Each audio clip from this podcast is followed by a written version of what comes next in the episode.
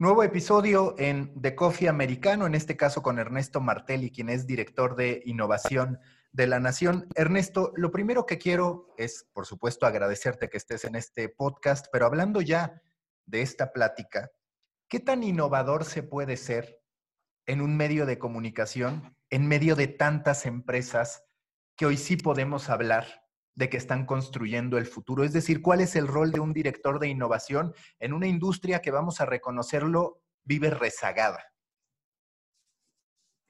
Bueno, antes que nada, gracias por, la invitación, por, este espacio de conversación y por, interesarte en estos temas a través mío. Es curioso, preguntar si coincido en buena parte del diagnóstico sobre la industria en la que estamos y también sobre el rol que se puede tener eh, con este nombre de innovación. Creo que las empresas de medios, puntualmente en el caso de la Nación, pero seguramente muchas otras, hemos ido y vuelto en, cómo abordar nuestra transformación digital. ¿no? Creo que los, agentes de cambio dentro de las organizaciones, llamados internos o, agentes de transformación, em, tienen como particularidad, más que como particularidad, como, como rol, este, empujar el cambio y, y da casi lo mismo si se llama innovación o no. Coincido contigo que, que habiendo empresas que empujan esta, esta transformación este, a una escala global, eh, con características disruptivas a nivel de negocio, eh, mucho más presentes en términos de alcance, y uno piensa en los grandes nombres de, de, GAFA o piensa en, incluso en Netflix o, o, grandes plataformas tecnológicas. Creo que que el rol de innovación en una empresa de medios o en una empresa de medios tradicional, como puede ser La Nación o con, incluso 150 años de historia, como es nuestro caso, probablemente se compare más con este, una, una visión de transformación de la cultura interna. ¿no? Creo que en muchos casos este, algunas ideas que las culturas digitales, lo que yo llamo el mindset digital, trajo para todas las personas, a nivel de negocios, pero también a nivel social, de la comunicación interpersonal, de la practicidad de la vida cotidiana, de la relación con los dispositivos. Eh, buena parte de esas cosas creo yo que eh, necesitan o requieren de, una apreciación con un marco mental específico, ¿no? Aproximarse a ellas con, con otras libertades, con otra idea del ensayo y el error, con otra cultura menos vertical respecto de en dónde pueden estar las novedades, eh, un poco más acelerada en su vocación por abrazar los cambios. Que lo llamemos innovación, de hecho, es una cuestión este, coyuntural y, mi rol ha, sido muy distinto a, lo largo del tiempo. Eh, con lo cual, eh, no me ataría a esa figura, pero sí me parece importante entender que sí es imprescindible de algún modo empujar esa transformación ¿no? dentro, de las, dentro de las compañías de medios y de nuevo dentro de las compañías de medios como puede ser un medio gráfico más, más tradicionales. Este, si bien la Nación, como hemos dicho, ya, hace tiempo que está en este camino y, y ha, mucho antes que yo incluso, este, ha sido pionera, antes de que yo llegara, ha sido pionera en, en abrazar la cultura digital y sus cambios. Creo que es importante entender que es un proceso y no ni una figura este, del, burocrática dentro del nomenclador de empresa, como en este, como en este caso fue el nombre de un cargo, eh, ni tampoco eh, estar circunscrito a una persona que tenga una función. ¿no? Es, un, es un cambio bastante más amplio y en todo caso creo que la mejor manera de explicar la función es ayudar a que esos cambios sucedan este, y en todo caso contagiar una idea de, de para, dónde, para dónde conviene orientar las pruebas o las novedades o el product development o, una visión distinta de las audiencias. Eh, ¿no? Este, llamarlo innovador o innovación me parece que coincido contigo que, puede llamar equívocos, eh, pero que también, más allá de cómo lo llamemos, son figuras importantes eh, en la medida que ayuden a, transformar realmente la cultura interna de los medios. ¿Cuáles son las características que debe reunir un legacy media para sobrevivir hacia adelante? Lo digo en términos de cómo se ha ido construyendo la historia de varios de los legacy media más reconocidos a nivel mundial, empezando por el New York Times, pasando por El País, La propia Nación, Clarín y demás, que tienen hoy un lugar, digamos, de avanzada en una de las tendencias más atractivas para los medios por su necesidad de dinero, que son las suscripciones, pero también en términos de que se mantienen vigentes en una época en la que son muchísimas las empresas de muchísimas industrias las que desaparecen. ¿Cuáles dirías tú que son esas características medulares que hacen que un legacy media se pueda trasladar con éxito al futuro, que pueda ser visto como innovador, entendiendo también todo ese bagaje para bien y para mal que representa ser un legacy media? Sí, muy importante, muy interesante abordarlo así, creo yo, porque porque muchas veces eh, eh, en el entorno de la comunicación o en el entorno del negocio confundimos a veces este, en la interpretación, en el análisis, cuando estamos hablando del futuro de la profesión periodística o del valor o de los valores periodísticos, cuando estamos hablando del el futuro o la proyección de negocios individual que pueden tener quienes abrazan el oficio de contar historias o narrarlas o de la comunicación en general, y cuál es eh, la oportunidad que tienen, en este caso, de eso hablamos, los legacy media, como tú dices, a diferencia de medios nativos, digitales, o a diferencia incluso de este, otros jugadores que empiezan a entrar en el territorio de crear contenidos, como pueden ser desde las propias marcas de telefonía celular o las empresas que proveen el servicio de telefonía celular, hasta este, jugadores que provienen de otras industrias como el audiovisual y que vía las noticias o vía otro tipo de, iniciativas se vuelven competidores de estos legacy media muy automáticamente en el entorno digital. Entonces, me parece interesante enfocarlo, como tú dices, por, cuáles son las características. Yo creo que hay, una, hay un conocimiento muy profundo de cuál es la, evolución del negocio, ¿no? Que, en todo caso tener rapidez para interpretarlo, tú nombraste muy buenos ejemplos. Este, yo creo que la idea, la vocación de sustentabilidad es muy importante, entender dónde, dónde están los ejes sustentables. Eh, de ese negocio a futuro. Eh, y en tercer lugar, diría, más allá de la marca o la idea de marca, lo que está alrededor de la marca, ¿no? la conexión que puede establecer o haber establecido o, intentar hacerlo en el nuevo entorno digital con aquellos lectores o potenciales suscriptores o, pagadores en alguna instancia eh, finales por el contenido. ¿no? Creo que eh, durante varios años hemos vivido, este, y creo que seguiremos viviéndolo, no solo en el negocio de los medios, muchas industrias, em, en ida y vuelta, ¿no? Por ejemplo, en nuestro caso, creer que los contenidos debían ser regalados porque eso nos permitía, o, gratuitos, porque eso nos permitía tener un alcance inédito, como nunca habían tenido, seguramente en términos de, millones de lectores mensuales o, decenas de millones mensuales y unidades de millón diarias eh, de, lectoría, y que el entorno digital indudablemente permitió, y creo que durante mucho tiempo se creyó que ese iba a ser el mecanismo, ¿no? el camino eh, de esa transformación. Y creo que vos nombraste algunos, pero me parece que la idea de, establecer una relación directa con el cliente final, ¿no? Eh, eh, en La Nación es muy temprana por la idea del Club La Nación, que fue y sigue siendo muy referente, pero fue pionero y muy referente en cuanto a esa estructuración del vínculo entre la persona, el contenido o el servicio periodístico atravesado por una marca, ¿no? En este caso una marca que además venía con beneficios, con, con sistema de membresía. Eh, creo que esa modalidad eh, es realmente eh, muy importante para cerrar un poco el círculo que te decía antes, ¿no? Los pilares que vos preguntabas. Un profundo conocimiento de la audiencia, una idea dinámica del negocio, una comprensión de la sustentabilidad y en todo caso desarrollar una estrategia de vínculo directo con las personas, ¿no? con, con los con lo que llamamos cliente final, en este caso suscriptor o usuario. Y a ese respecto, a ver si coincides, ¿se está equivocando la industria en obsesionarse por la optimización de buscadores que vaya? Eso es comprensible, pero olvidarse muchas veces en la narrativa de la construcción de marca, porque vemos a muchos consumiendo artículos que hablan de este cambio en Google y demás, y muy poco en realidad de temas de narrativa, de construcción de marca, del producto. Hay ahí una equivocación por parte de, lo de la industria de los medios, concentrándose en lo tecnológico y quizás dejando de lado paradójicamente lo humano, que es donde deberíamos ser más fuertes? Sí, yo te voy a contar este, eh, mi experiencia personal. Yo fui gerente de marketing además durante casi cuatro años, creo, un poco más.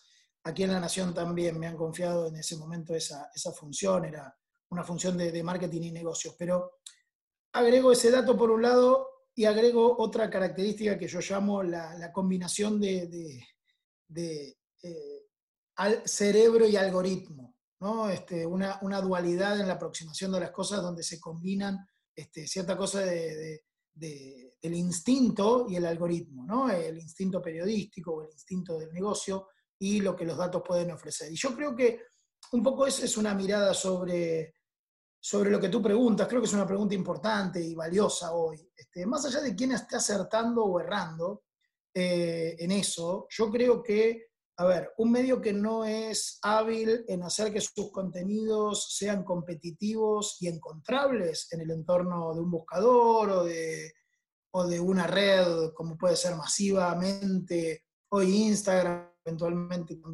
Facebook en términos de tráfico, o Twitter en términos de relevancia periodística, un medio, que no hace el trabajo de, facilitar que sus valores periodísticos sean encontrados, eh, creo que no está entendiendo el, mapa general. Pero probablemente aquellos que tampoco entiendan, tampoco estén valorando em, cuál es el, el, verdadero valor que le están aportando a sus usuarios, ¿sí? el valor en términos, como tú decías, de eh, a qué apunta una narrativa, cuál es el resultado de esa investigación, cómo transmitirlo de manera elocuente, cómo presentarlo en términos visuales, cómo distinguirla de lo que hace la competencia. Digo, desarrollé varios aspectos de, ese, de lo que podríamos llamar una narrativa periodística hoy, ¿no? En un entorno muy competitivo, en un entorno digital muy fácilmente copiable, son atributos sobre, eh, los que uno debe poner este, un foco central, creo yo. Y, me parece que, ese balance no es fácil, ¿no? Yo creo que también ese equilibrio entre lograr diferenciarse y tener una voz propia, sea editorial, sea creativa, sea eh, de autores, sea estética, em, es un camino imprescindible, del mismo modo que lo es ser hábil en lograr que los contenidos que uno hace se, encuentren, ¿no? estén disponibles, llamémosle así, para, para un usuario habituado a moverse eh, o a informarse eh, digitalmente, ¿no? que seguro que su recorrido eh, cotidiano incluye alguna consulta al buscador, que su recorrido cotidiano incluye este, una pasada por los distintos feeds de sus redes para ver qué, estímulo encuentra. Me refiero a un usuario inquieto, un usuario contemporáneo. Eh, y creo que en todo caso eh, es importante entender que ese es el entorno en el que vivimos, ¿no? que probablemente esas dos cuestiones que marcabas no son como por ahí eran antes, entre, si querés, en un extremo el sensacionalismo en otro extremo el periodismo narrativo de mayor este, reputación, eh, hoy no son, no son contrastes disonantes, ¿no? Por este, yo no lo veo así.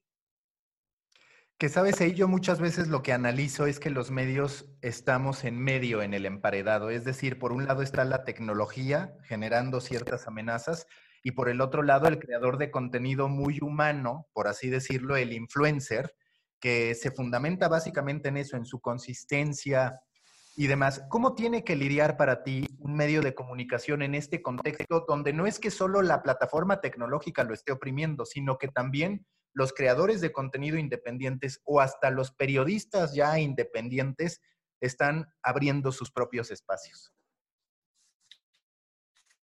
Coincido totalmente con tu diagnóstico y, y Mauricio, y realmente me parece un tema central. Creo que la figura del, emparedado es buena. Yo creo que hoy el principal desafío, y en todo caso tu pregunta me permite decirlo así, es el principal desafío de las empresas periodísticas, sean las media o sean medios este, digitales nativos, es encontrar su rol y su aporte.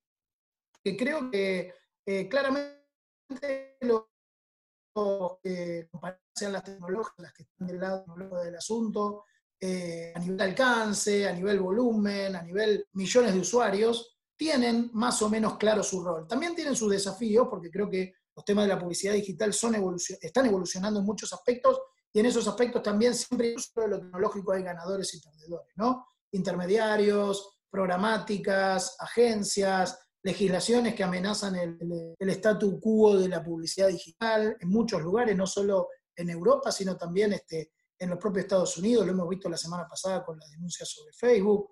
Creo que de ese lado está claro el rol y en todo caso tienen un tipo de amenazas que son las de la escala, las de la tecnología. Del otro lado, como bien tú dices, por el lado de los influencers o de los medios más personales o que logran con la voz autoral desarrollar un estilo mucho más consistente, también pareciera estar claro, por ahí no tanto el negocio y la sustentabilidad, sino el rol, la voz, cómo se expresa, cuáles son sus límites, sus características.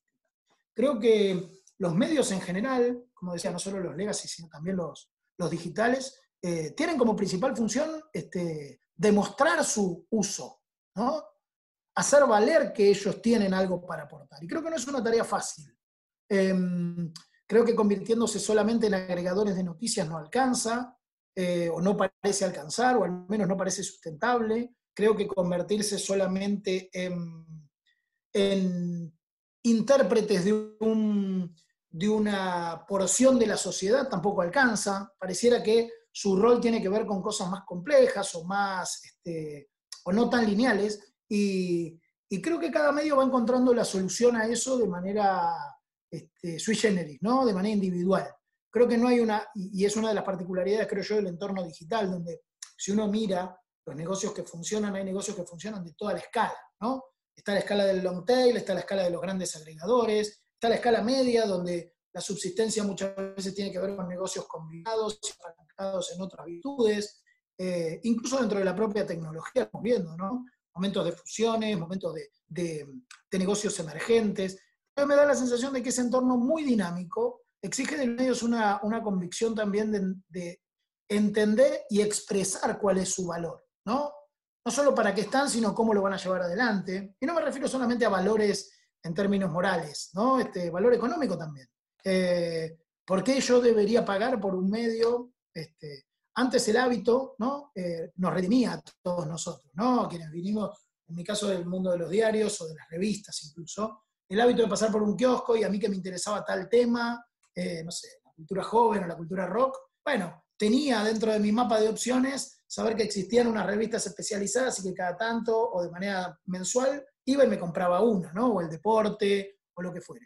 Y creo que que mm, el hábito, para los diarios ni hablar, este, nos redimía de dar un montón de explicaciones ¿no? y de expresar el valor que traíamos a, las personas que pagaban por él. Eh, creo que hoy esa ecuación está de nuevo sobre la mesa, hay que cotidianamente eh, lograr, intentar, por lo menos, pero también lograr em, justificar ese valor, ¿no? El valor social que uno tiene, el prestigio muchas veces que tienen los medios tradicionales, los que no lo han perdido al menos, y, también el valor económico, ¿no? Ahorita que hablabas de los medios generalistas, justo queriendo poder atacar a audiencias específicas, están entrando en un proceso de verticalización donde quieren ser especialistas en todo, en medicina, en mascotas, en trabajo, en fin. Quieren ellos convertirse en players de nicho donde de nuevo tienen la competencia de las soluciones tecnológicas por un lado y la competencia de los creadores de contenido o insiders, por ejemplo, los podcasters han desarrollado mucho eso. ¿Cuál es tu perspectiva sobre esta tendencia y hacia dónde caminará esta idea de ver a los medios generalistas verticalizándose? Sí, yo creo que es muy difícil hoy pronosticar eh, el resultado de esa, llamémosle disputa o de esa al menos, este, por lo menos intención, si se quiere, de los medios grandes, también una intención de, los referentes individuales o de los referentes de nicho, como tú dices, que hoy se expresa en podcast, en algún momento lo fue en, blogs, en otro momento fue a través de influencia en redes sociales o de creators en distintos aspectos de, las redes o de las plataformas. ¿no? Creo que, que esa, este, como decía antes, disputa por, por los nichos, los segmentos o los verticales está abierta y creo que incluso si es por pronosticar, creo que no se va a dar de manera pareja eh, según los distintos segmentos. ¿A qué me refiero? Creo que lo que antes llamábamos segmentos, cuando existían, por ejemplo, lo que mencioné antes, las tradicionales revistas, me refiero al siglo XX, cuando las revistas incluso tenían un peso, eh, lo han tenido parte del siglo XXI también, pero, seguramente no tan, no tan importante. Pero digo, mi, mi sensación al respecto es que no era lo mismo la revista de golf, ¿sí? Que los servicios de un vertical como puede ser el real estate, ¿sí? o la compra de autos, ¿no? Cuando uno mira la evolución de los segmentos que tuvieron más que, los segmentos me refiero a los verticales, que tuvieron más que ver con los clasificados o con el servicio, la compra de casas, este, incluso el turismo, ¿no? No va a ser lo mismo eh, la relación con el segmento, con el nicho turístico, cuando uno quiere asesorar sobre el destino, o ser parte de, los de los decisores cuando quieren elegir a qué destino van de vacaciones, que cuando quieren decidir cuánta vacación se toman, que cuando quieren decidir, una vez que están en el destino, qué hacen. ¿no? Y, me parece que por ahí antes todo eso formaba parte de un segmento mal definido que llamábamos turismo y que hoy expresa un montón de características distintas, ¿no? Y que en algunos casos darán más oportunidades, como vos decías, al podcaster, este, sobre todo en cuestiones de segmentos donde los usuarios estamos dispuestos a poner más tiempo de atención, más concentración, eh, más interés, ¿no? Y no será lo mismo cuando lo que queremos es resolver una cuestión concreta, como, decíamos, ¿no? De, quién vende el pasaje más barato. Antes todo eso estaba en el mismo lugar, ¿no? Uno piensa en las revistas turísticas y, tenían la publicidad o la nota sobre eh, un rinconcito oscuro de un lugar que nadie conoce y un destino, este, un, no sé, pienso yo desde, desde Argentina, no sé si seguirá vigente eso, pero este, en Tulum, un lugar que nadie, que no, que no ha llegado mucha gente y que era la cabaña en los 90 que alguien te refería, vuelvo a la época en la que las revistas tenían un valor, y también estaban las aerolíneas en ese mismo lugar, ¿no? Promocionando sus destinos o que un pasaje a tal lugar te costaba más barato que a otro. Yo creo que, me parece que la redefinición de los segmentos es una parte de la respuesta a, tu pregunta, ¿no? Yo creo que la disputa existe, eh, no creo que vaya a ser lineal quién se quede con esos verticales y que, y que dentro de lo que llamábamos verticales van a aparecer otras, otras expresiones este, más sutiles, si querés, em, pero, pero impregnadas tanto por el negocio como por la posibilidad de que, de que un contenido me ayude, ¿no? Porque yo creo que ahí tanto podcaster como medios tradicionales tienen, tienen un desafío, ¿no? Podcaster, por poner el genérico de los que son más especializados en un segmento, en un nicho, ¿no? Este, puede, puede ser un referente de cualquier plataforma, pero, pero tanto, tanto el, especializado como el medio eh, creo que están en un desafío, llamémosle el influencer, ¿no? También el, el influenciador, el que tiene una capacidad de referencia en, un, en una temática específica. Que también muchos de ellos están habitados a, habitar dentro de un medio grande, ¿no? Este, hasta hace poco tiempo. Entonces yo creo que esa, esa suerte de explosión este, de los segmentos y de los nichos eh, está todo en su Big Bang, ¿no? está, está evolucionando. No sabemos qué nichos quedarán, este, qué, qué, influenciadores quedarán este, y qué medios tendrán eventualmente la capacidad de, participar de ese negocio, si se quiere.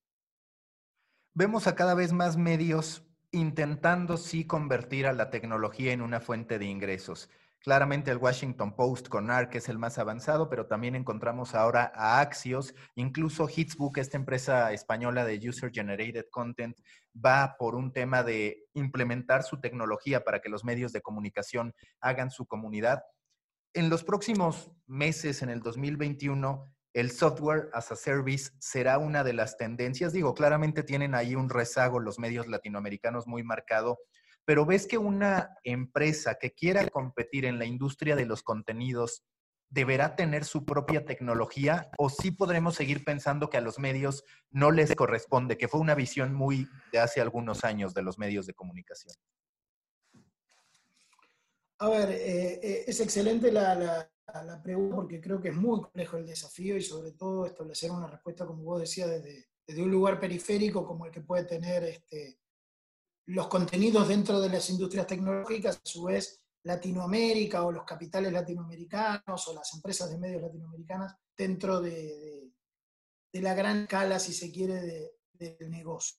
Em, digo eso porque hoy mismo, no solo la relación, no solo la, la, cuestión de la tecnología, sino la relación entre continente o contenedor y contenido, es una discusión interna dentro de las grandes compañías, como puede ser ATT con HBO, este, y, su desafío de cuándo debe ser red y cuándo priorizan el negocio. Eh, volviendo específicamente a tu, a tu cuestión, mi, mi, sensación es que es un negocio desafiante y de escala, ¿no? Y escala quiere decir capitales intensivos, pero también un nivel de competencia en el que probablemente los medios, que hemos vivido mucho tiempo en, en situaciones de competencia bastante precaria en nuestros mercados, eh, no sé si estamos acostumbrados. ¿no? Digo, todavía ni siquiera hemos salido a competir demasiado entre nosotros, fronteras afuera, ¿no? Salvo algunos ejemplos, como para animarnos además a meternos en, batallas como puede ser las batallas tecnológicas o las del software as a service que, mencionabas tú. Mi lectura sobre eso es, eh, no es un negocio para cualquiera, no quiere decir que no pueda ser un medio el que participe, creo que eventualmente los incumbentes de, esa, de esos desafíos pueden aparecer de, distintos lugares, ¿no? Pero, sí veo que es un, desafío realmente grande lo que se va a plantear como escenario para los medios, incluso para los creadores de contenido en general. Vengo siguiendo seguramente vos también la evolución de lo que fueron algunos de los medios de referencia digital de, los últimos años en los Estados Unidos, como puede haber sido Vox, uh, BuzzFeed, este, incluso dentro de ellos Huffington Post y algunos otros.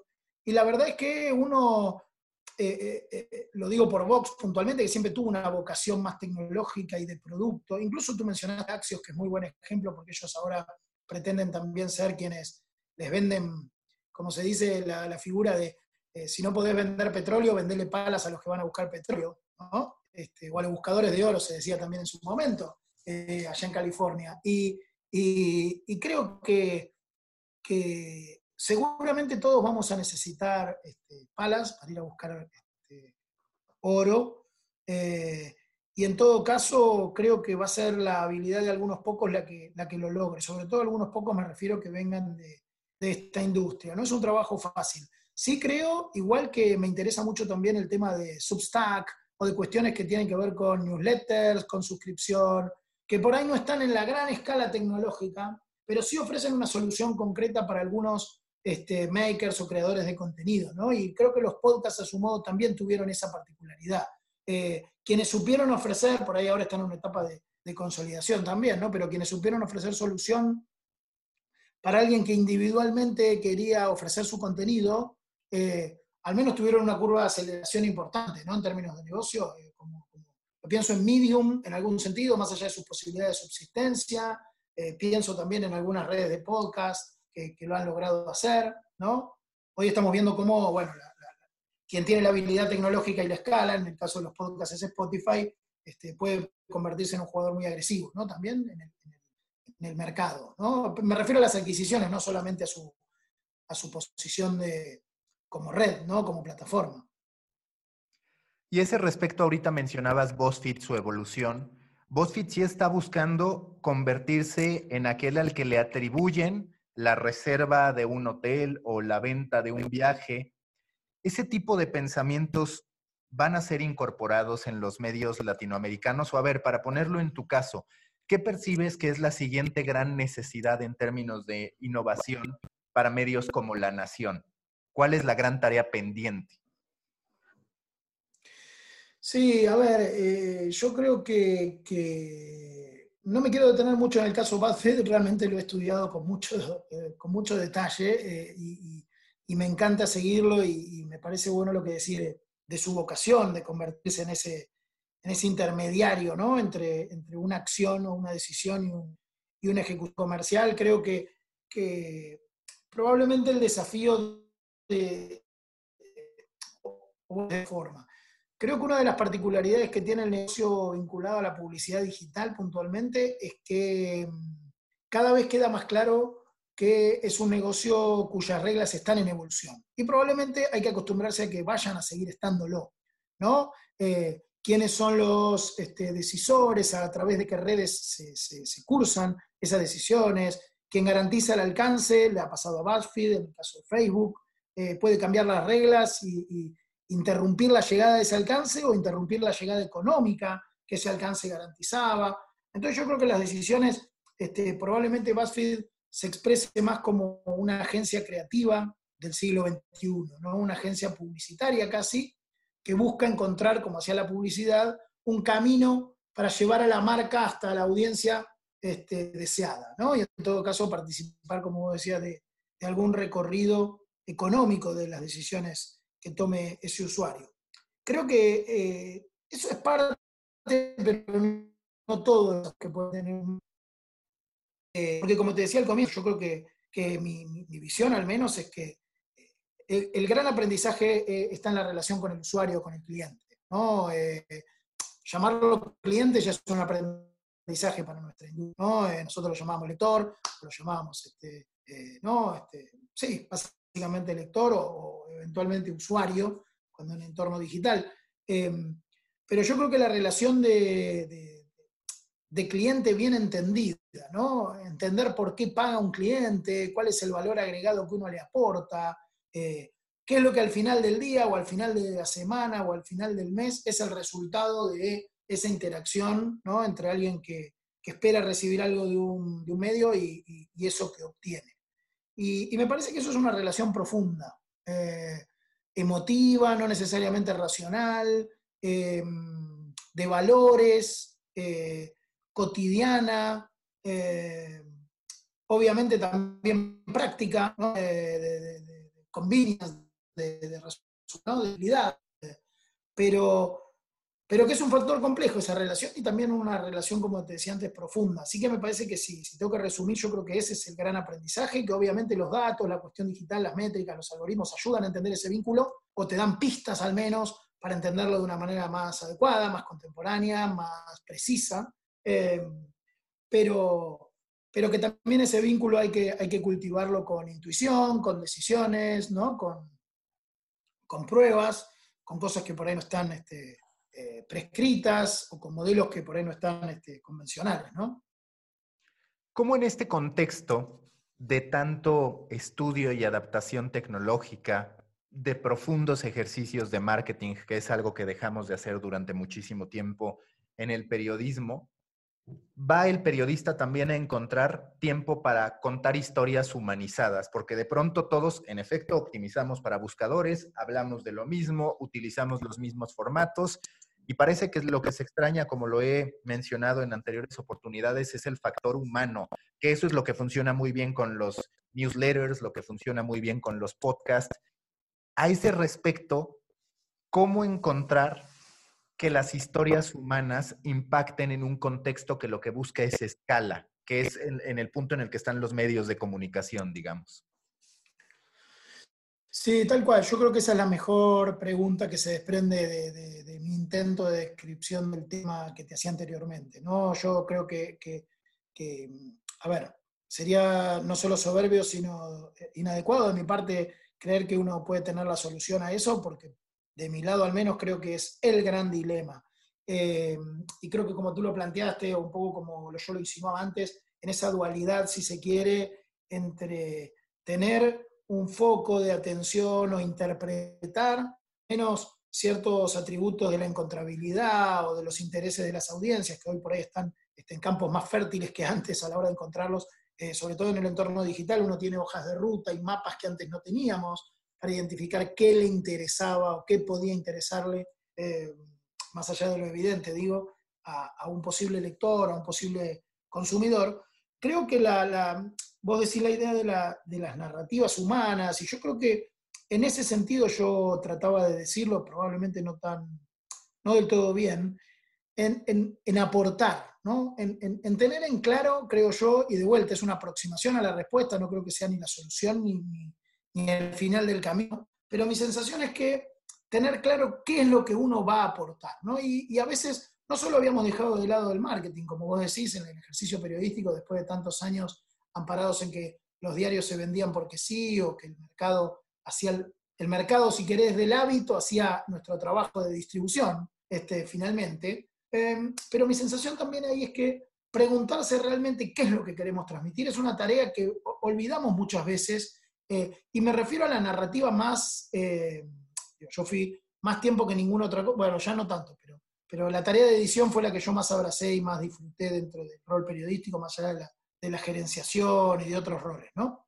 Y creo que muchas veces los editores, pero también los redactores, perdemos de vista el para qué de una historia. Después vemos si se cuenta en podcast o si se cuenta en un video o en una narrativa de, visualización de datos.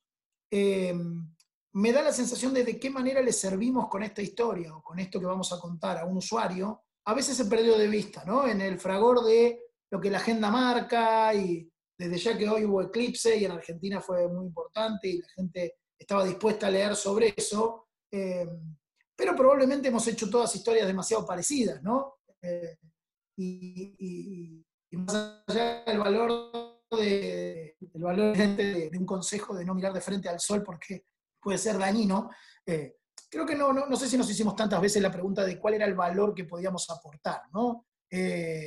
Me imagino, como vos citabas antes en el caso del gran apagón, este, que, la idea de, la Luna interponiéndose entre, entre el planeta Tierra y el Sol, eh, ¿no? Para alguien que, tenga el oficio y sepa hacerlo, seguramente no para mí, pero debe ser un tema fértil para, imaginar este, piezas bastante más conmovedoras que, que si hay que poner una placa de radiografía delante de los ojos para que el sol no nos dañe en el horario específico en el que el eclipse sucede, ¿no? Ahorita que hablábamos antes de empezar el podcast, pues resultó que tú acabas de entrevistar a Vinton Cerf y él hablaba sobre lo impactante que para el ser humano en la actualidad resulta de repente quedarse sin tecnología. Curiosamente, hoy que estamos grabando esto, también Gmail se presentó con una serie de fallas. Para ti hoy, ¿cómo sería el panorama? ¿Cómo sería el panorama en general si nos hubiera tocado la pandemia sin tecnología, por ejemplo? Esa es una gran pregunta. ¿A qué grado la humanidad hoy depende de la tecnología y el periodismo también depende de la tecnología para hacer sus historias? Sí, es, eh, eh, fascinante. Yo este, soy, lamento decirlo, creo que también este, bastante optimista en general. Eh, digo eso para blanquear mi aproximación al tema. tiendo a creer que, al menos en términos periodísticos, es bastante más exitoso el, el, camino desalentador, ¿no? Este, porque siempre el avión que cae es noticia y los, los aviones que llegan no. Pero creo que te respondo a ti de dos maneras. Eh, eh, mi sensación hoy eh, es que, más allá de mi optimismo, digo, em, creo que el modo en el que entramos a la pandemia y las conclusiones que hemos sacado hablan de cada uno de nosotros. ¿no? Si nosotros creemos que la pandemia es una consecuencia inevitable de nuestro modo de comportarnos, pero no ponemos también en la misma balanza que también hemos resuelto o estamos cerca de resolverlo, prácticamente en tiempo récord cómo comportarnos, cómo relacionarnos entre nosotros, me refiero a las distancias y a los protocolos de cuidado, y que eventualmente en un año o casi un año haya dos o tres vacunas en condiciones de ser aprobadas más o menos por los protocolos habituales científicamente más valiosos o más estrictos, bueno, uno puede elegir ¿no? el lado fatalista, el lado negativo y el lado optimista. Me refiero al, paradigma científico, no solamente al tecnológico. Y y creo que eso, eh, eh, en un punto, eh, es una percepción muy personal, ¿no? Es casi una cuestión, no digo de fe, pero seguro de creencias, ¿no? Del esquema de aproximación que uno tiene en relación con el mundo que habita, ¿no? Y con los, semejantes. Em, digo por eso porque es muy personal, entonces yo blanqueo mi, perspectiva, que en ese sentido es más o menos optimista. Pero te decía lo de lo, curioso, si querés, de, tema este, más periodísticamente hablando, porque, porque yo creo que una de las cosas que está en revisión es si tenemos que elegir contar este, la historia de, del avión que cae o, no nos estábamos perdiendo muchas historias buenas en los aviones que llegan. ¿no? Eh, te pongo dos ejemplos muy cortitos. Uno tiene que ver con una sección que inventamos hace unos años, no porque necesariamente sea virtuosa, sino porque viene al caso, que es una, una sección de historias de amor, este, tampoco tan original, pero simplemente tenía alguna particularidad, que eran historias de amor en primera persona reales que nos mandaban los, lectores y que un, periodista o un escritor convertía en piezas este, de no ficción, indudablemente, porque eran piezas reales que le habían sucedido a la gente, eh, y las contábamos, ¿no? Y Señorita Hart se llama el experimento ese, eh, ya tiene casi dos años o más, este, incluso, eh, más. y me parece que, es un ejemplo valioso de eso, ¿no? De contar las historias de, los aviones que, llegan, ¿no? y, lo digo en el sentido de que cómo la tecnología nos atraviesa, creo que en todo caso también nuestra vinculación con, la tarea que hacemos este, nos permite el entorno digital de tantas preguntas volver a preguntarnos algunas cosas que creíamos resueltas o respondidas por el, por el, hábito del oficio. ¿no? En este caso, puntualmente, lo de, lo de cuál es la historia que debemos contar. Eh, y me parece que también eh, el mundo está rodeado de misterios, ¿no? y, y creo que la tarea periodística y los misterios se llevan muy bien. ¿no? No digo de inventarlo los misterios, pero, pero yo creo que todavía, bueno, al menos en Argentina nos pasó con, con una historia policial que nunca terminó de ser resuelta, de un femicidio en casa, este, que salió serie de Netflix ahora y que se convirtió de vuelta en un tema de conversación, porque es uno de esos casos sin solución, ¿no?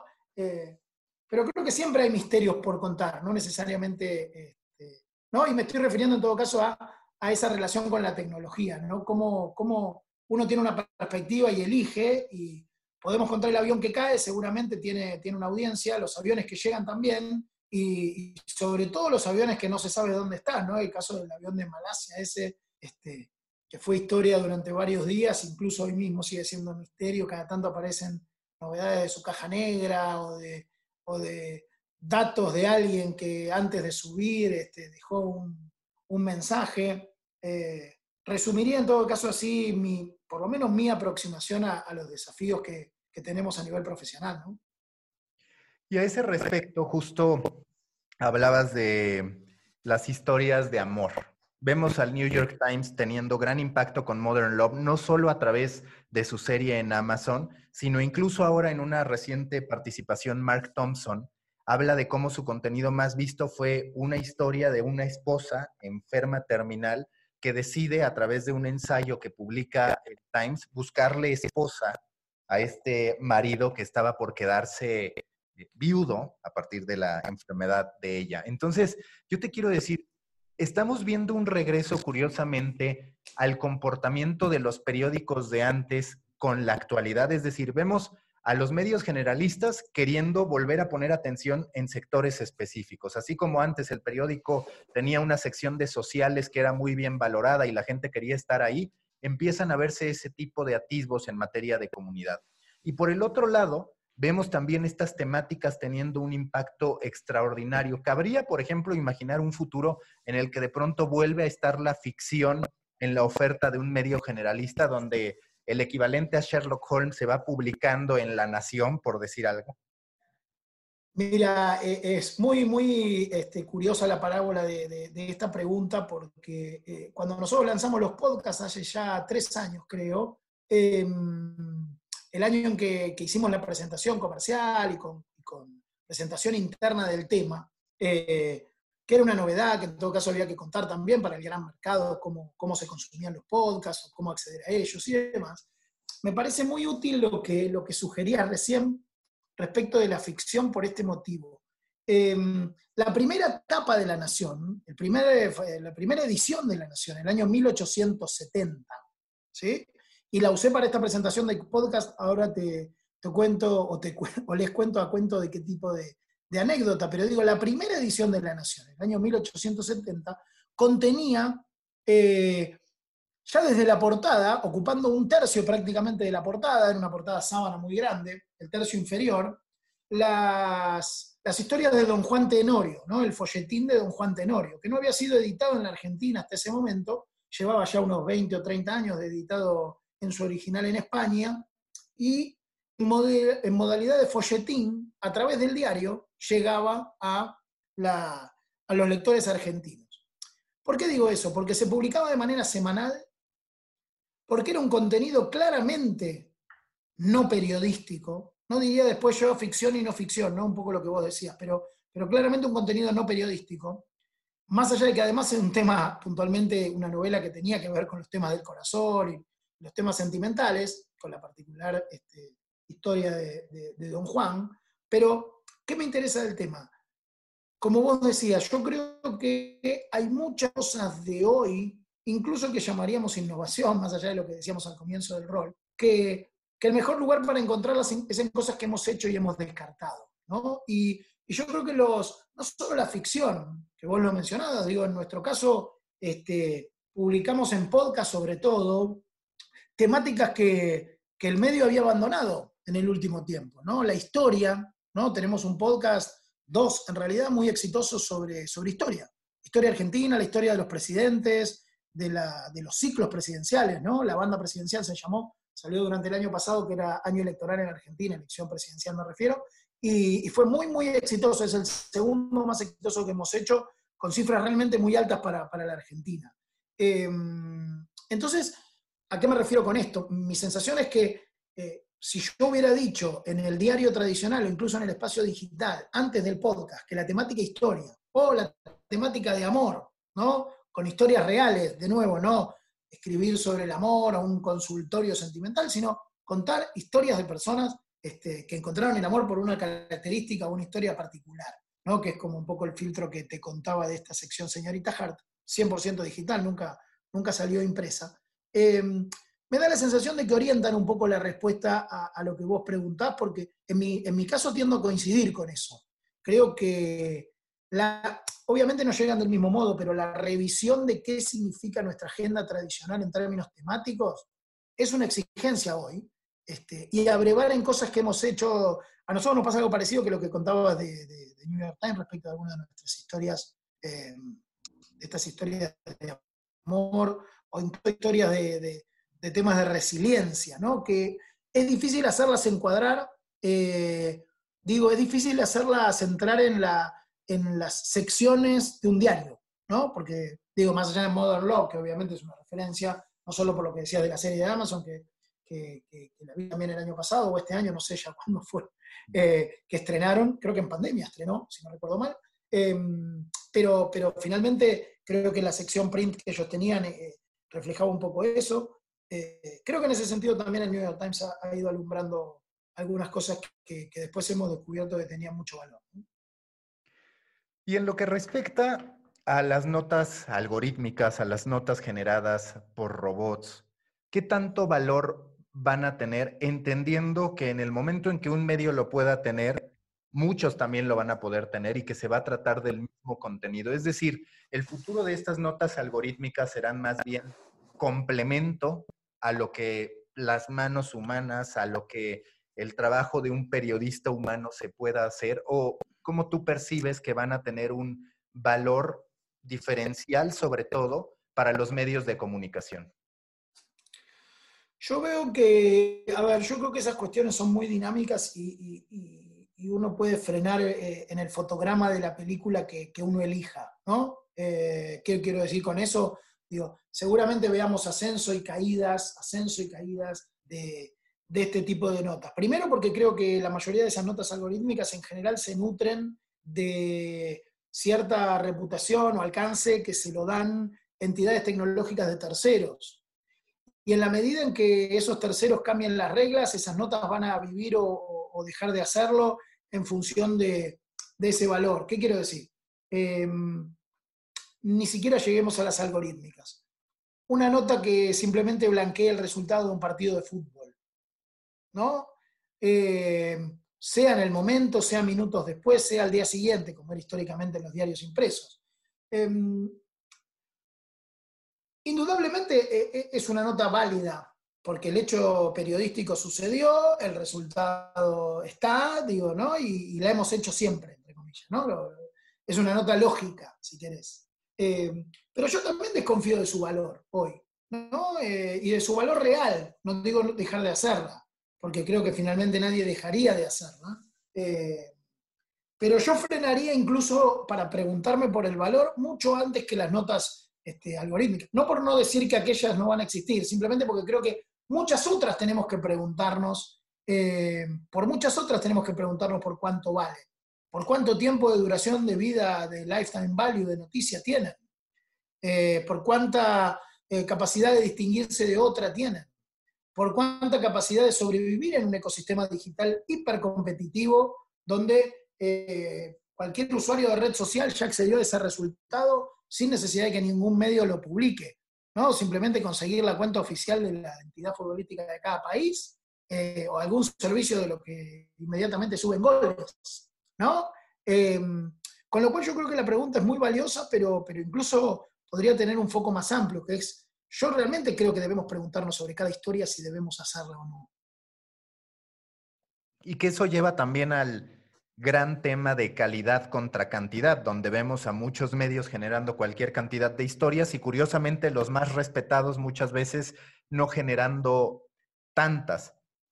Que, me, me, lleva al siguiente punto. ¿Qué debemos tomar de las plataformas tecnológicas? Es decir, ¿qué valores tú sí percibes en las plataformas tecnológicas que los medios de comunicación ignoraron al momento de construir su negocio? Que de hecho Scott Galloway habla muy a profundidad de eso. Sí, sí, me parece muy bueno citarlo y, creo que está buena la pregunta en el sentido, al menos a mí me lleva a pensar es muy poco, creo yo, lo que podemos aprender. Yo creo que, ¿en qué sentido? Eh, han sabido indudablemente eh, entender o han logrado interpretar que el negocio de los medios muchas veces no era el contenido, sino que el contenido venía pegado a la capacidad de ser un vehículo de alto alcance que conectaba a un usuario con una necesidad, a un volumen grande de usuarios con una necesidad y eventualmente del otro lado con em, empresas que intentaban pasarles un mensaje ¿no? a esos usuarios. Y creo que era prácticamente, em, de hecho no sucedió, eh, era ilógico o es ilógico hoy esperar que hubiera sido una empresa de medios la que estableciera esa conexión. ¿Por qué? Porque Los medios hace mucho tiempo, eh, no solo Galloway, muchos otros profesores, este, y sobre todo más orientados, Tim Wu, pienso, y otros más orientados a entender la lógica de los medios, lo piensan desde Estados Unidos, es cierto, pero digo, los medios siempre, sobre todo desde el siglo XX, comienzo del siglo XX, por ahí no tanto a finales del siglo XIX, si te fijas en los nombres de los medios, muchas veces en el siglo XIX todavía hacían analogía entre el medio y su vehículo. ¿No? Cómo llegaban, ¿no? A, los lugares, ¿no? El expreso, el lugar, el vehículo por el que ese medio llegaba, el telégrafo, ¿no? El, el, medio de transporte del medio de comunicación, muchas veces en el branding, estaban unidos, ¿no? Y yo creo que durante el siglo XX la autonomía profesional y la vocación del contenidismo fue tratando de desprenderlo eso y yo creo que el proceso fue tan virtuoso que le impidió a las empresas de medios ver que su virtud era ser el conector, no lo que iba adentro. Su virtud en términos de negocio de escala, me refiero, ¿no? Creo que otra de las partes que impidió que eso se viera es una muy, muy, también del siglo XIX en este caso, eh, muy integral o muy profunda visión del límite geográfico de lo que hacemos. Históricamente los medios, también por la posibilidad de alcance de una imprenta y la distribución territorial y de los trenes o de los aviones o de los medios de transporte que llevaban los paquetes de diarios en algún caso, eh, pero ni la televisión logró, logró revertir eso demasiado bien.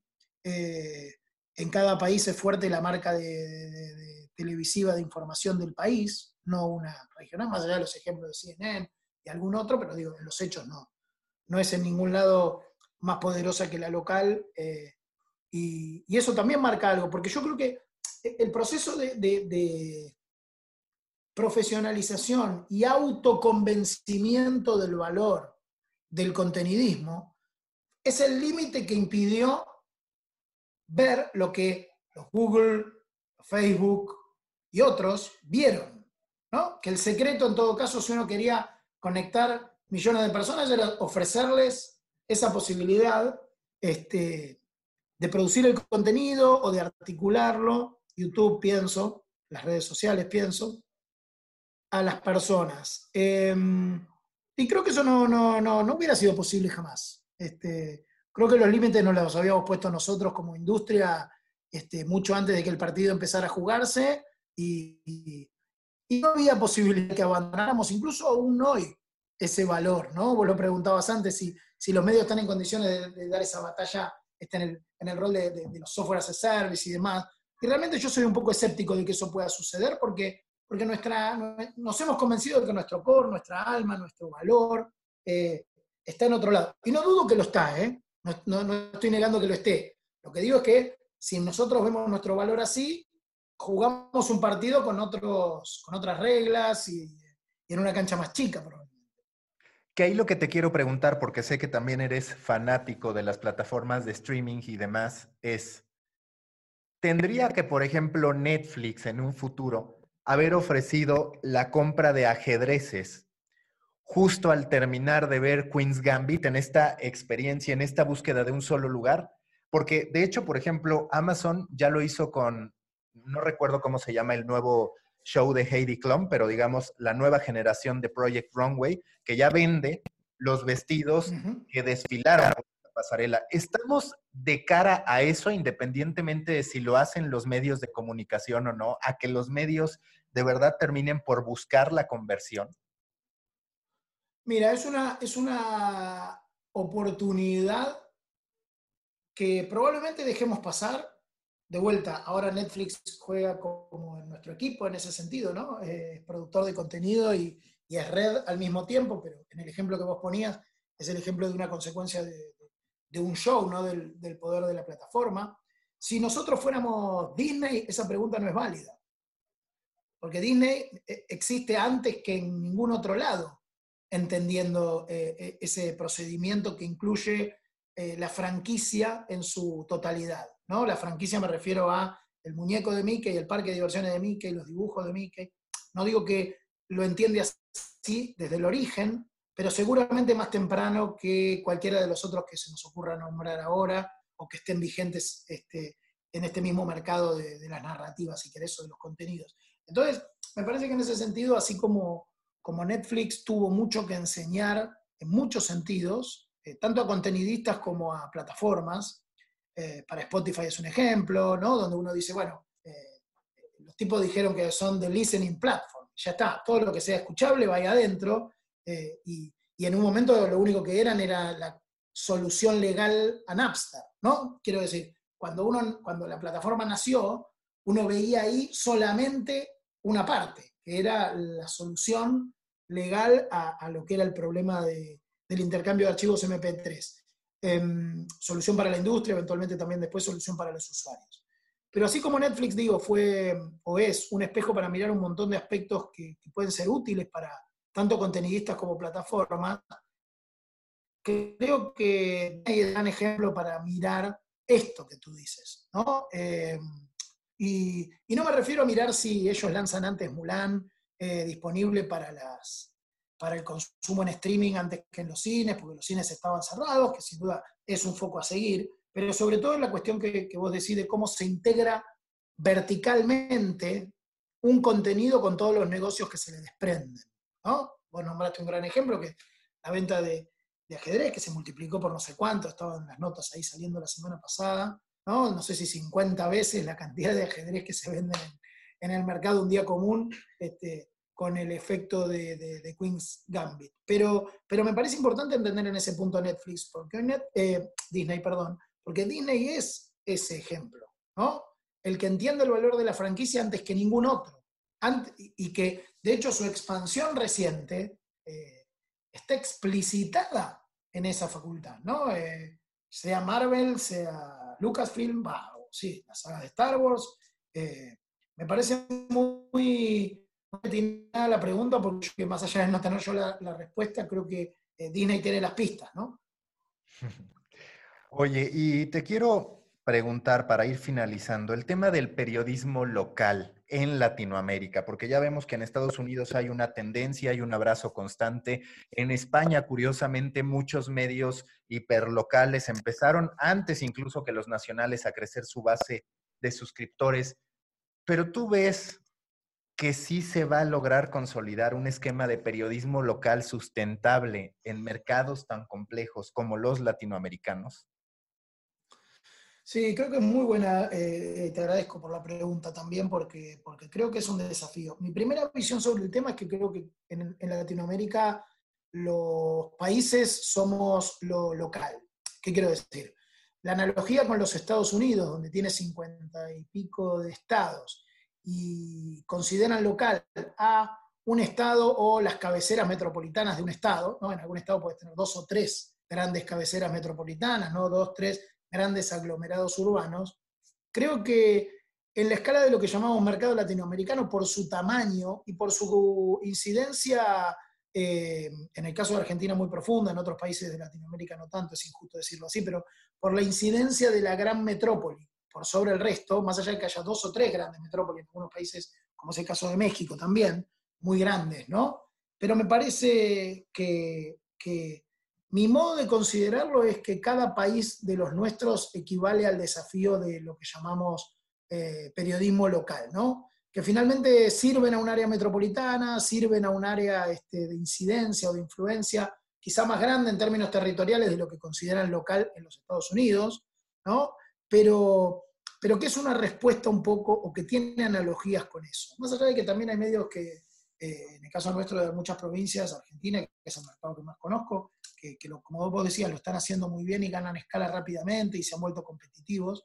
Eh, yo creo que es un desafío grande y ahí me atrevo a decir, también de nuevo con cierto optimismo, que al menos en los últimos cinco años, por ahí un poco más, siete, veo a los, llamémosle así, los algoritmos, es decir, veo a las empresas por detrás de, Google y Facebook atentos a no abandonarlos, ¿sí?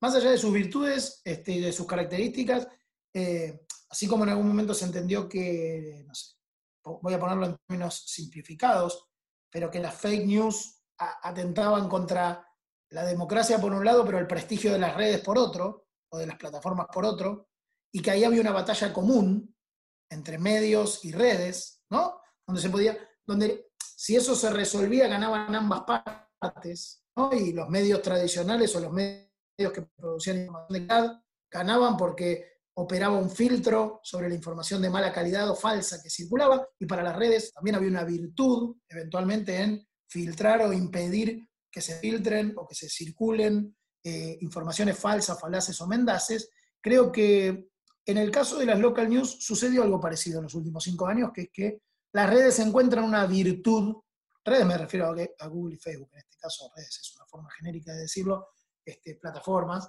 Digo, Google y Facebook encontraron una virtud en premiar o en al menos este, darles visibilidad y circulación a algunos medios locales. Creo que esa escala también en, en Latinoamérica, como te digo, se da a nivel nacional. Creo que, a los medios, a estas redes grandes les sirve que esos medios de cada país este, tengan vigencia, tengan un valor y demás. Entonces, pareciera que, no quieren abandonarlo. Pero, pero bueno, la sustentabilidad es un camino muy complejo y, si uno saca cuenta, creo que hemos perdido más medios locales de los que han subsistido en el último tiempo, ¿no? Más allá de del estímulo, del empuje de vuelta, creo que se revirtió un poco en los últimos, probablemente tres, quizás cinco años, este, pero, pero si miramos la cuenta de los últimos 20, no dudo de que el saldo da negativo. ¿eh? Hemos perdido mucho más medios locales, tanto digitales como print, que, los que han logrado eh, torcer la curva y adaptarse mejor. ¿Cuál es el proyecto de innovación con el que sueñas para la nación? O sea, ¿cuál dices, independientemente de si es factible, de si es realizable o no, este es el que quisiera hacer con la nación? Mira, es, tan buena la pregunta que, no voy a estar a la altura. Creo que, a ver, yo creo que el, gran desafío era y es este, la transformación cultural del newsroom en general, ¿no? Eh, y no me refiero con transformación cultural simplemente a que que sea un, newsroom más digital. Me parece que, la transformación de, conceptual y estratégica de una redacción, de, las dimensiones y, de la historia que tiene la nación, eh, es, un, es un desafío muy, muy, muy complejo realmente. Eh, eh, creo que en los últimos años se ha cambiado y se ha acelerado muchísimo y, casi que, siento que, ojalá pueda ver cómo eso sigue evolucionando y, esa transformación se, sigue concretando, ¿no? Como, como afortunadamente en estos años. Así que yo lo que, mi visión en general es muy de, tiendo a tener una visión muy de producto también, más allá de esa visión estratégica que mencionaba recién.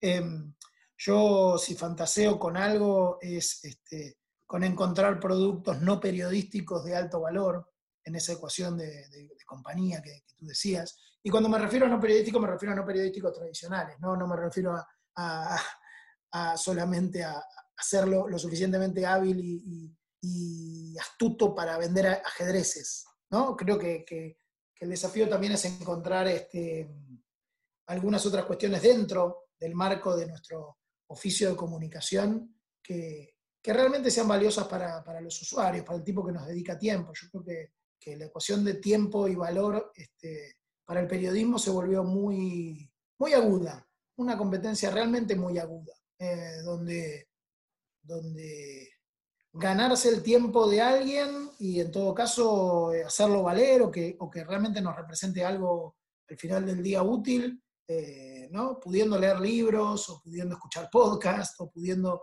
hacer tareas este, que, uno sabe que le rinden al final del camino, ¿no? Uno escucha, se dedica un tanto tiempo a escuchar algo y, después uno con eso construye algo o le da una utilidad, o a escuchar radio, digo, ¿no?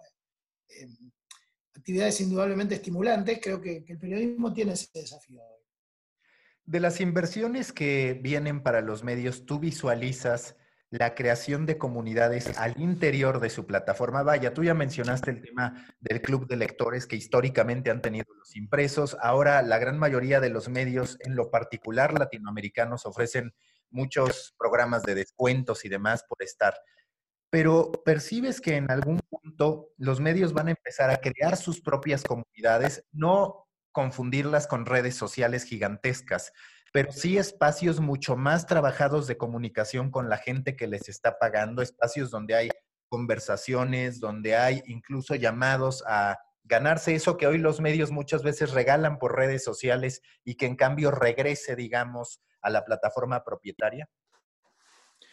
Sí, mencionaste un aspecto que, creo que si no lo dije de manera explícita fue una, una, una burda omisión de mi parte, que es este, cuando yo hablaba del vínculo profundo entre la, entre la marca de contenidos o el medio, llamémosle, y el usuario, eh, que es los lazos de comunidad entre los usuarios. ¿no? Eh, coincido contigo que no tiene que ver con la, con la red social entendida como eh, una red, pero sí con la idea de club que tiene el club, en este caso el Club de la Nación. ¿no?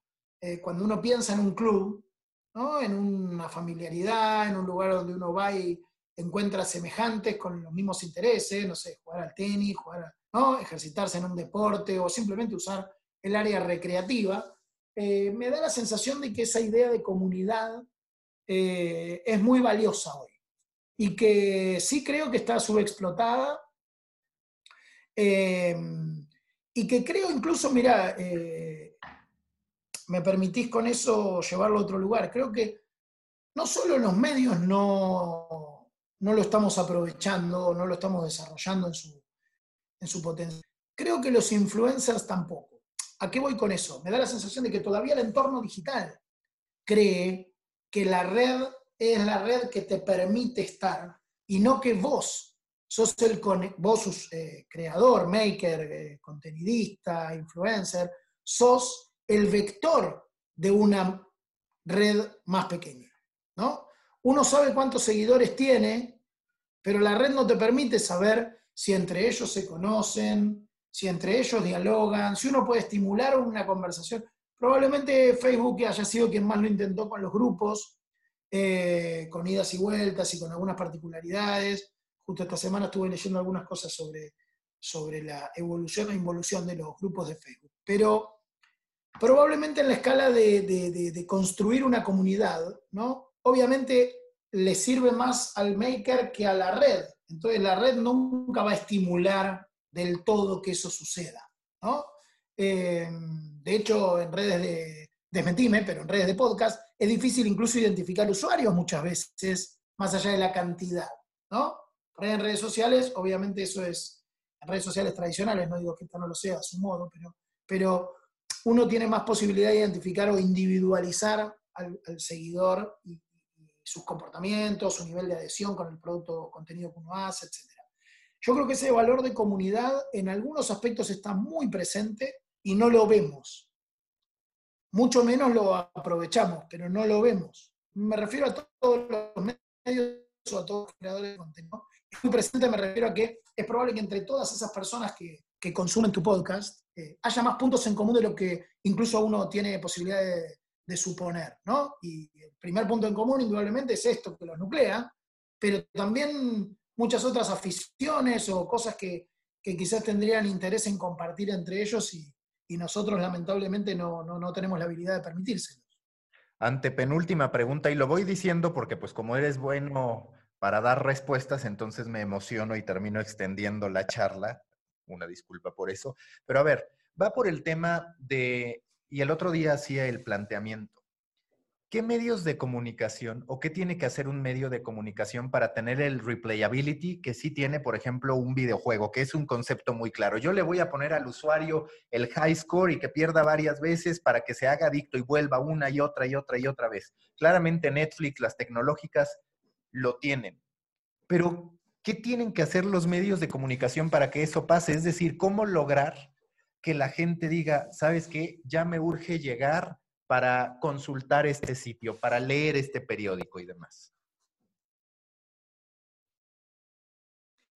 Voy a no sé si, soy bueno haciéndolo o no, pero, pero tus preguntas me, ayudan a jugar y a, ejercitar. La verdad es que eh, creo inversamente a lo que vos decías al principio, ahora contesto a tu apreciación de qué nos faltaría, pero no perdería de vista que los medios jugamos con algo tremendamente a favor, que yo llamo, o que debe tener un nombre mejor, por eso digo que yo lo llamo individualmente, eh, los seguidores de la novela, de la novela cotidiana de la política, de la novela cotidiana de los hechos policiales, de la novela cotidiana de los desenlaces amorosos, dependiendo del tipo de medio, ¿no? Tiene un foco, un core de la cotización de la moneda extranjera, de, ¿no?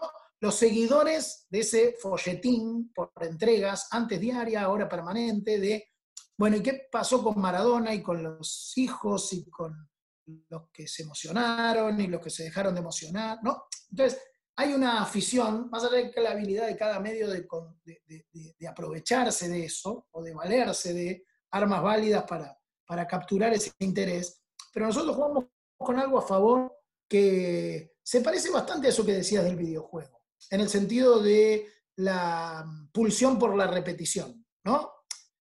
En el caso del videojuego es la posibilidad de fallar y jugar de nuevo. Fallar y jugar de Antes, cuando en mi época, yo tengo cuarenta y pico de años, este, uno tenía las tres vidas, ¿no? Tres vidas.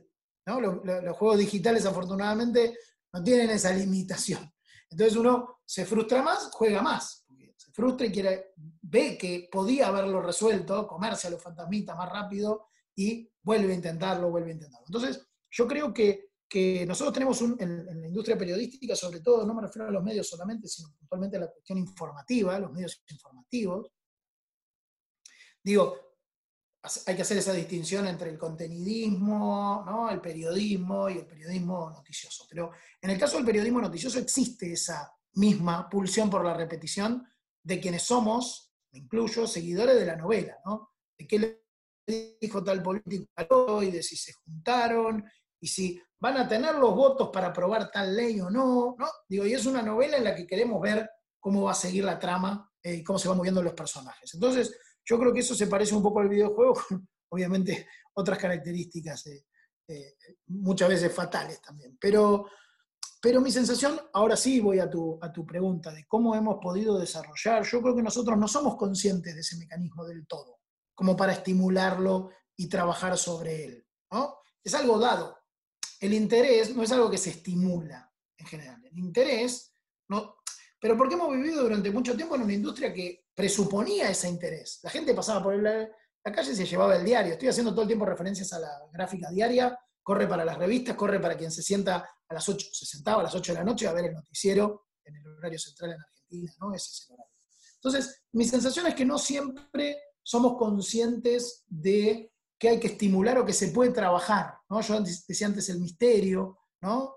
Eh, eh, se jugaba mucho hace unos meses, es una, un, por ahí dos años, cuando estaba más de moda, o era más útil porque funcionaban mejor los títulos con pregunta, ¿no? Y si convenía, ¿no? Entonces la retórica de la, si había que titular con pregunta o no, y, si estaba mal o bien, ¿no? Más allá de la cuestión este, de los valores profesionales con los que hemos aprendido y tal.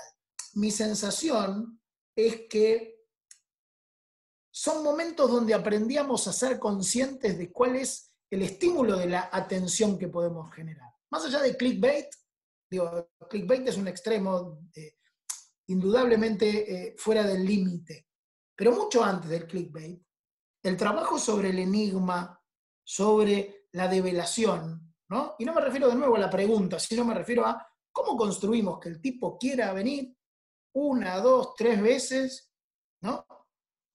El modo en el que nosotros confeccionamos una historia, ¿no? Y hoy es parte de nuestro laburo cotidiano en un equipo que tenemos, pero si nosotros tenemos que hacer dos piezas o una pieza de la misma historia, es una discusión que desde la gráfica no teníamos, ¿no? Porque antes decía, bueno, una nota y un recuadro, una nota y una pieza más, qué sé yo, una columna de opinión. Ahora, los paradigmas de si tiene que estar todo en una gran nota, si tienen que ser notas partidas, que, responden de manera parcial a la misma inquietud. Eh, yo creo que son parte de, de, lo que vos graficabas con un buen ejemplo, que son los videojuegos. ¿no? Obviamente el contrato de adhesión es muy distinto, yo creo que por eso no hay una analogía directa entre cómo se construye esa, eh, esa pulsión, o cómo se estimula esa pulsión a la repetición que tiene uno cuando juega el videojuego. ¿no? La adrenalina obviamente de ganar y perder es otra que la de informarse y el, y el marco, si se quiere, de, de cómo se desarrollan las operaciones mentales también es distinto. Pero creo que hay, hay una falta de conciencia de que eso es un, eh, un elemento sobre el que uno puede trabajar de manera más consciente muchas veces. Y que no lo hacemos, ¿no? Indudablemente, y, que o lo, o lo menospreciamos quizá. Penúltima pregunta ahora sí, si tú tuvieras que recomendar un libro, un documental, algo que te haya ayudado en tu vocación periodística, en el modo en que asumes el estar en la industria de los contenidos, ¿cuál sería? Bueno, seguro no sería de Social Dilemma, em, porque, no, comparto esa visión, pero, pero más allá que me parece útil. A ver, eh, eh, estoy tentado de contestar por, algún libro actual. Eh, el libro que mencioné, voy a empezar al revés, voy a empezar por, por uno de Tim Wu, eh, que mencioné a él antes y que, que es un libro eh, muy importante sobre, sobre, sobre la historia de, justamente de, la industria eh, de las redes, ¿no? de cómo se construyen redes eléctricas. ¿no? Este, el título es, El Gran Interruptor, es el título en, español, creo. El Gran Interruptor. Y, no es que sea más importante que ningún otro en general, pero, pero, pero me pareció, eh, o sea, es un libro más o menos reciente, eh, y es un libro, los libros de Galloway también me, me, gustan, me parecen interesantes, pero son menos sobre la industria de los medios, eh, y el que te mencioné tampoco lo es sobre los medios, pero creo que sí sobre la relación de, evolución de las redes, y creo que, que él lo hace con una perspectiva muy contemporánea de contar cómo evolucionaron las redes en, en los Estados Unidos este, y cómo se tendieron esas redes, esas grandes redes, y en todo caso cuán dependientes somos de, un montón de aspectos que hoy damos, como comentábamos al principio, ¿no? que damos por hechos y que, ¿no? que uno prende la luz y funciona, eh, y que no solo no siempre estuvieron, sino que se construyeron con, una, con unas este, curiosidades muy, muy bien contadas por un lado, y por otro, eh, creo que la, la característica de, de, cómo eso también prefiguró un poco lo que, lo que fue la evolución comercial de Internet y demás, ¿no? La última pregunta de siempre, si tú fueras un café a partir de tu personalidad, de lo que quieres proyectar, ¿qué tipo de café serías? ¿A qué sabría el café Ernesto Martelli? Bueno, tengo para contarte que, trabajo hace 12 años en un programa radial con el sommelier de café, este, así se llama en Argentina, un, amigo que tiene alter y que es especialista en, el tema, así que seguramente voy a cometer alguna herejía sobre el tipo de café. Eh, siempre tuve la dificultad para pedir el café que a mí me gusta, que es doble expreso, es decir, fuerte, pero doble, o sea, largo, no fuerte y, se lo suele tomar ristreto. Eh, así que no sé si eso habla de, mi personalidad, pero, pero seguro que es el, café que me expresa, aunque lo tomo cortado, muy argentino también, así que con un poquito de, de leche. Así que un poco intenso, eh, pero original a mi modo, pretendiendo serlo al menos, y, y, y ahí estamos. Ernesto, muchísimas gracias. Por favor, gracias a vos, Mauricio. Espero que, hayan disfrutado también este tiempo, este, todos quienes, quienes escuchan tu, tu podcast, te agradezco por, por todas las preguntas y por permitirme pensar, pensar junto a vos. Dale. Gracias.